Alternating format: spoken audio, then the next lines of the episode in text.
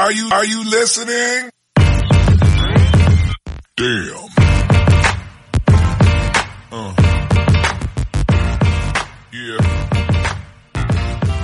¿Qué pasa, bowlers? Bienvenidos a Massive Ball, tu podcast de opinión de la mejor liga de baloncesto del mundo, con vuestro hoster, solo, John Ball. Y en el episodio de hoy, chicos, para Patreon, para todos los suscriptores, para todos los locos que nos apoyáis desde las plataformas de Evox y Patreon, viene el nuevo episodio de las locuras de Johnny B. O B. Johnny, últimamente. Bien, chicos, tengo mucho de lo que hablar. Tengo rumores de los que me gustan a mí, aunque probablemente lo debatiremos también durante las semanas. Tenemos que hablar de el lamentable partido de los Minnesota Timberwolves, porque mira que... Bueno, bien, de, los Timber- de la eliminatoria que se ha terminado hoy, no voy a empezar ya, entre Memphis y los Wolves. Tenemos que hacer un pequeño preview, ¿eh? De cómo están las eliminatorias para las semifinales. Sobre todo de ese mm, de esa breaking news, ¿no? De Joel Embiid, que se ha roto el orbital por una entrada que hizo Pascal Siakam, le metió con el codo y ahora mismo está como baja indefinida, pero make no mistake, aunque luego vaya a hablar de eso, ya os digo que este tío juega. Este tío juega por sus huevos, ¿eh? Así que bueno, y más y algunos otros temas que tengo que tengo en la chistera, no quiero revelaroslos todavía. Bien, eh, contento con este episodio, contento de seguir con la tónica habitual. Mañana tenemos invitado eh, especial porque viene nuestro amigo Darwin desde la República, a ver qué me tiene que decir. Así que os animo a todo el mundo, porque aún estamos en los dos primeros minutos del podcast y creo que esto lo puede oír todo el mundo. Luego ya se corta, creo que a los cinco minutos así. Os animo a mandar los audios. Os animo a mandar los audios. Si tenéis algún audio especial para mí o para Darwin, mandadlo ahora. O callad para siempre. ¿eh? No voy a dar la cara. Evidentemente hablaremos de cómo está viendo el playoff y todas estas babosadas. ¿eh? Pero no vamos a hablar más de los Nets. ¿eh? Así que nada.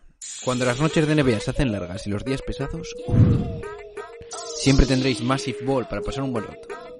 Comenzamos. Are you kidding me? His very first move as the executive was to sign Lamar Odom, who was on crack. Take that for data.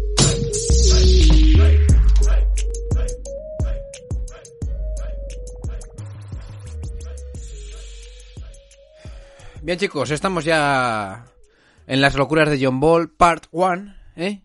Y tenemos que hablar en, esta primera parte del partido entre los Wolves y los Minnesota Timber y los Memphis Grizzlies, porque yo me compadezco de ti, querido amigo suscriptor eh, de los Wolves, porque es que el partido de hoy es muy complicado de ver, muy frustrante y tienes que acabar hasta los huevos. Porque estaba yo hasta los huevos y lo estaba viendo ahí a las 8 de la mañana con mi cafecito diciendo, he dicho, os lo juro por Dios, y lo sabéis porque si estáis escuchando esto sois del grupo de OGs.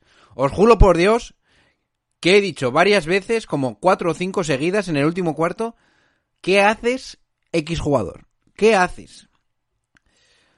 Los Wolves, que en presencia de los eh, de Latrell Sprewell, eh, que estaba presente en la cancha, que por cierto he estado viendo twitters, tweets, perdón, que es que no estoy muy habituado con este con esta plataforma, de gente que decía que solo los OGs sabrán quién es este tío. Hombre, mm, no voy a decir nada y te lo digo todo si te digo que la mayoría de la gente no es imbécil y tiene un poco de cabeza y de cultura NBA, así que no pongas estos tweets de que vas de guay. ¿eh? Y además no sé ni quién lo ha puesto, pero lo he visto. Bien, Latrell Spigwell estaba en la cancha para ver el partido entre los Wolves y los Memphis Grizzlies, que he de decir que al principio estaba bastante contento porque además ha popeado un poquito Anthony Edwards y ha metido bastantes tiros buenos en la primera parte. Luego, bueno, ha estado un poquito más comedido. Bueno, sobre todo ha tomado unas decisiones bastante malas y cuestionables. 30 puntitos para Edwards. Can Anthony Towns para mí otro partido decepcionante. Yo entiendo que a veces haga algún mate de estos que te hypea y, Y no ha hecho tantas faltas hoy, creo, porque no es la sensación que me con la que con la que me he ido cuatro, efectivamente. Bien, 18-10, pero no es suficiente, sobre todo si eres el go-to guy. Bueno, ya no ya yo creo el hombre franquicia, ya no creo ni que haya que llamarlo así, evidentemente es Anthony Edwards. Y luego de Angelo, de Angelo Russell sigue haciendo sus babosadas, que no mete ni una, creo que está estaba promediando ya en pasado esos 12 puntos por partido. Y a mí el que me ha encantado, evidentemente, es Jaden McDaniels, que yo no entiendo qué hay que hacer para sacar a este tío de titular. O sea, mmm, decía Titi Wolf, y igual en algún momento durante la temporada tenía razón, pero con el tema de que hay que sacar a Jared Vanderbilt. Pero make no mistake, para mí Jaden McDaniels es un prospect para convertirse top 10 mejores defensores de la liga. Y yo no creo que Vanderbilt esté en esa trayectoria. Que igual ahora te viene mejor. Bueno. Pero. Bien. Y por parte de los Memphis Grizzlies, otro partido que acaban remontando. Otro partido que para mí, y me da igual lo que digáis, salvo el partido quinto, que juega en Kansas Memphis, y se saca el nabo fácilmente ya Morán. Salvo ese partido, para mí, el mejor jugador de los Memphis Grizzlies ha sido Desmond Bain y, bueno, evidentemente lo hay que decir a Yamoran porque es que no voy, a, no voy a negar que es una estrella. Pero, considerando que ha decepcionado un poco, Brandon Clark, después pondría yo. O sea, mmm, otra vez unos porcentajes bastante cuestionables. 28% en tiros de, de, campo, de tiros de tres ni hablamos. Y además os voy a soltar algunas babosadas en cuanto a estadísticas, porque creo que son importantes para todos. Lo dejo para, de, para dentro de un par de minutos. Pero bueno, han acabado remontando, porque para mí en general es un equipo mejor gestionado, porque tiene jugadores bastante más sólidos, no como los bobos del... no como Minnesota, que es que ¿quién pone orden en ese, en ese puñetero equipo? Porque al menos si nuestro amigo Yamorán juega mal, otra cosa no, pero ha, si no anota tanto, a no jugar mal, ha, ha permitido a otros jugadores jugar con esas asistencias. Ha estado promediando si no me falla, sí, 10, 10 asistencias por partido, que lo tenía que apuntadito. Entonces, bueno, está bien. Noto que junto con Dylan Brooks y con Brandon Clark y Desmond Bain, evidentemente, tienes jugadores sólidos.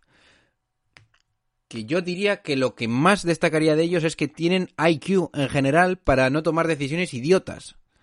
Y bueno, evidentemente están entrenados por un muy buen entrenador en Tyler, Tyler Jerkins. Que por cierto, es de los primeros que oigo en el voice app este que hacen en la NBA. ¿Te está gustando este episodio? Hazte fan desde el botón apoyar del podcast de Nivos. Elige tu aportación y podrás escuchar este y el resto de sus episodios extra. Además, ayudarás a su productor a seguir creando contenido con la misma pasión y dedicación.